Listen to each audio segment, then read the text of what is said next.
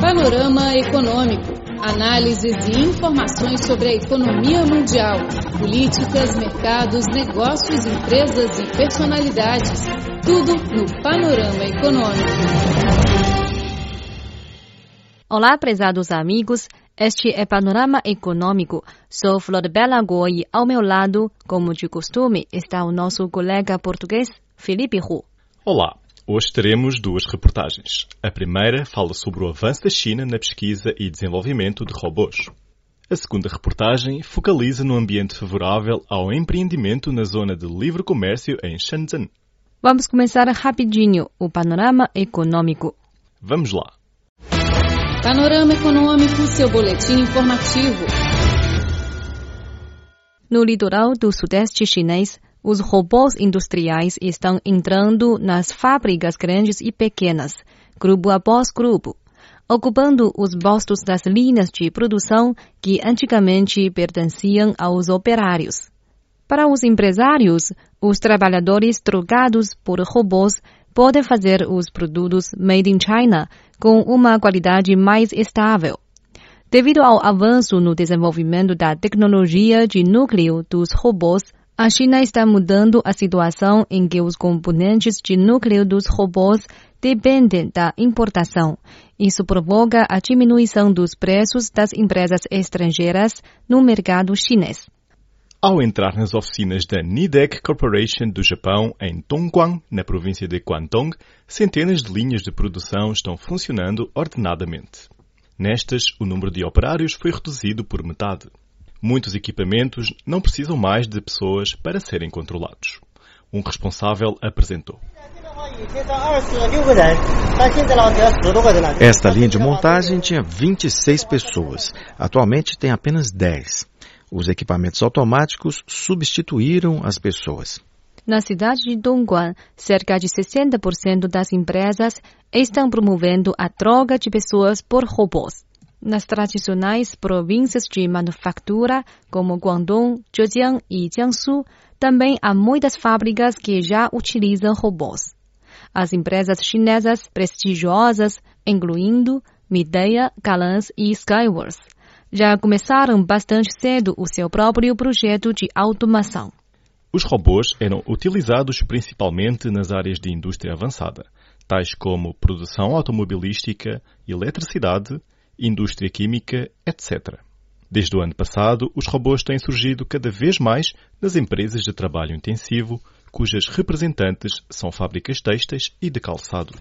Liu Yingqiu, diretor do Departamento Geral da Nidex Corporation, disse.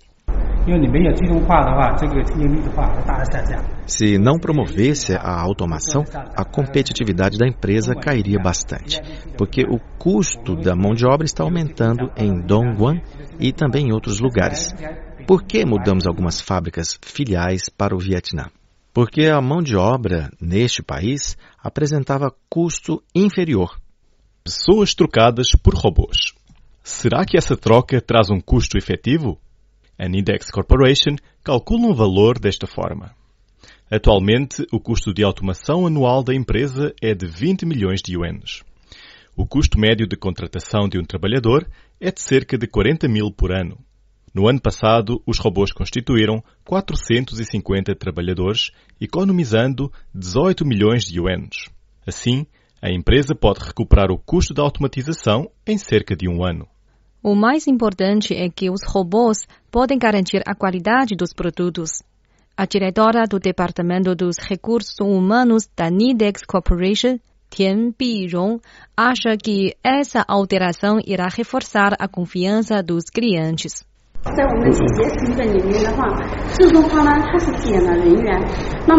A automatização reduziu o número de trabalhadores. Isso representa apenas uma pequena contribuição no valor das vendas, mas esta exerceu uma influência mais importante, que é de garantir a qualidade dos produtos, ajudando no aumento da confiança dos clientes, causando assim um lucro oculto. Ao usar robôs nos empregos de alto risco e em temperaturas altas, pode-se ainda proteger os operários contra a lesão profissional e os acidentes. no laboratório do Instituto de Estudo das Tecnologias Avançadas em Shenzhen, subordinada à Academia das Ciências da China, está um robô polidor que pode polir preciosamente os tacos de golfe, as superfícies dos relógios e outros objetos. Com este robô, os operários não irão sofrer mais a poeira produzida durante o polimento. O Dr. He Kai, responsável pelo laboratório, apresentou.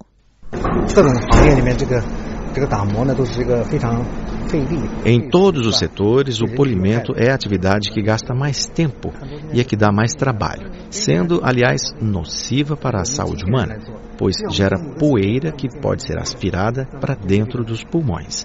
Hoje, muitos operários que são filhos únicos não querem fazer esse tipo de trabalho. Então, podemos usar os robôs. Nós recebemos pedidos de algumas empresas para criar um laboratório conjunto dedicado especialmente ao desenvolvimento desses robôs. Nós produzimos o protótipo e as empresas são responsáveis por promover a prática. Mesmo com efeitos evidentes, a reforma de automatização, que necessita de uma grande quantia de capitais, ainda traz uma carga pesada para as empresas.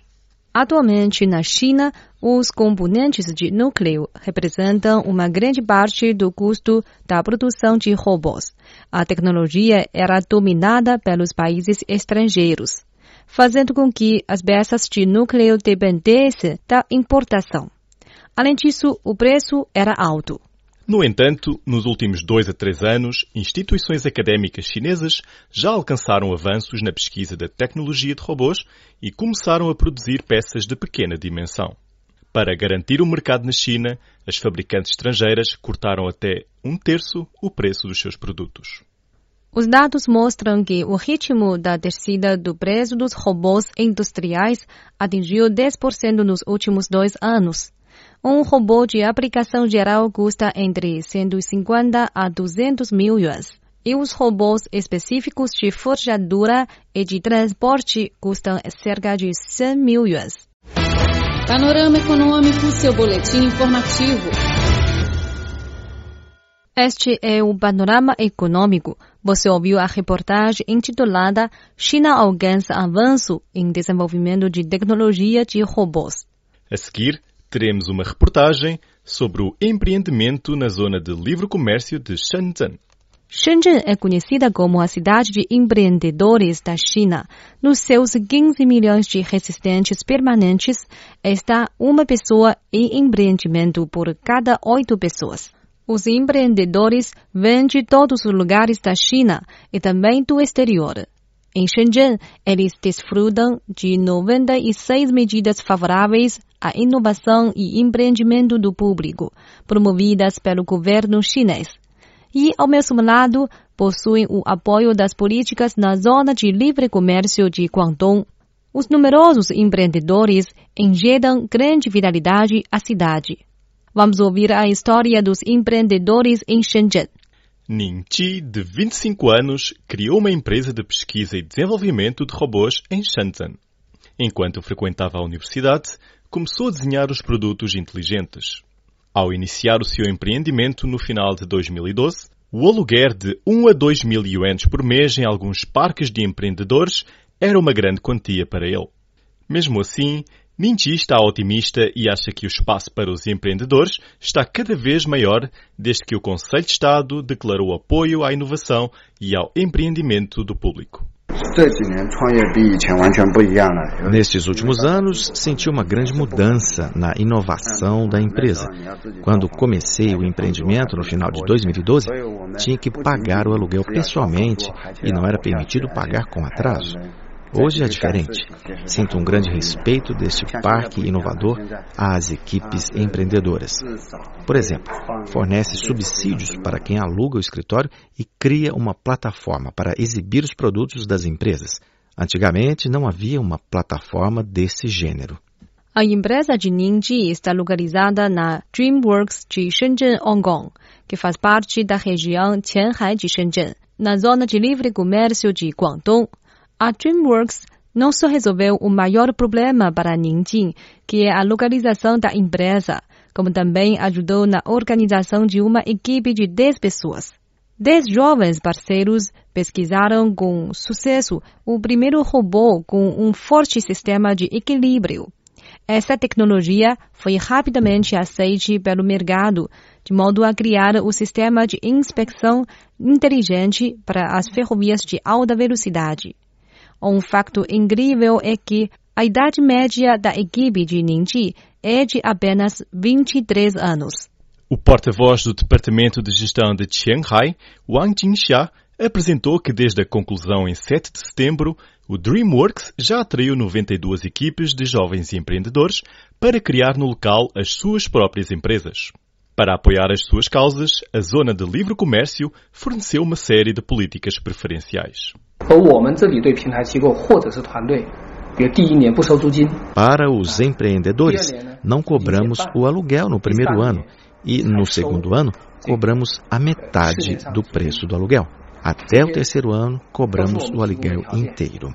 O Departamento de Gestão de Shanghai ainda irá investir 250 milhões de yuans para criar mais plataformas de apoio aos jovens empreendedores de Hong Kong, do continente chinês e de todo o mundo.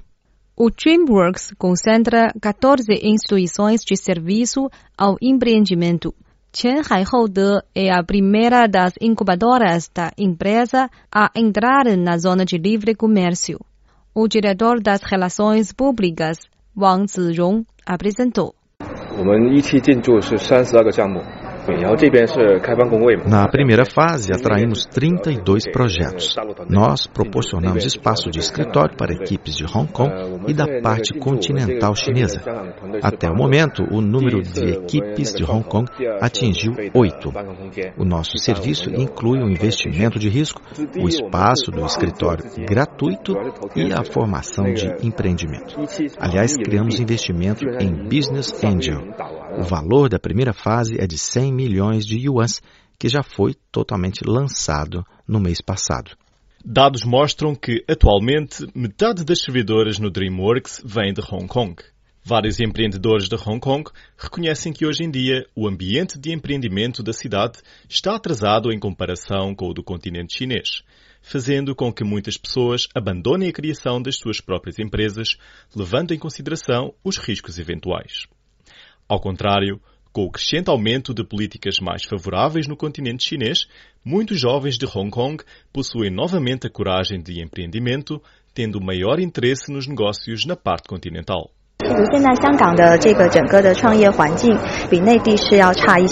O ambiente de empreendimento de Hong Kong está realmente pior do que o do continente chinês, pois os clientes e o mercado são relativamente limitados, visto que Hong Kong tem apenas uma população de 7 milhões de pessoas. Muitas equipes de Hong Kong que nós contratamos mudam os seus principais negócios para o continente chinês logo que iniciam a criação de empresa. Os jovens de Hong Kong enfrentam maior pressão e mais dificuldades no empreendimento. As políticas de subsídios preferenciais atraem não só os jovens de Hong Kong, mas também talentos internacionais. Por exemplo, Xu Lei e Yang Yang os dois estudaram na Europa e receberam um capital de 330 mil dólares através do financiamento coletivo no site estrangeiro. Com isso, inventaram um pequeno termômetro que amplia o limite de medição de 40 até 125 graus Celsius. Esse produto trouxe para eles o primeiro pote de ouro da vida visto o enorme potencial de mercado chinês e as vantagens de Shenzhen na produção de equipamentos inteligentes. Os dois jovens regressaram à China com o seu produto, com o objetivo de criar uma plataforma de rede de informações de temperatura. Xu Lei disse. Cooperamos com a Academia de Ciências da China, que nos recomenda várias vezes alguns investidores e recursos de que necessitamos. Estamos preparados para desenvolver a segunda geração do produto, que deve ter mais funções. Descobrimos que a demanda do mercado nacional é muito variada. Por isso, temos que fazer o reajuste conforme a demanda do mercado. Bem, amigos, o panorama económico de hoje fica por aqui.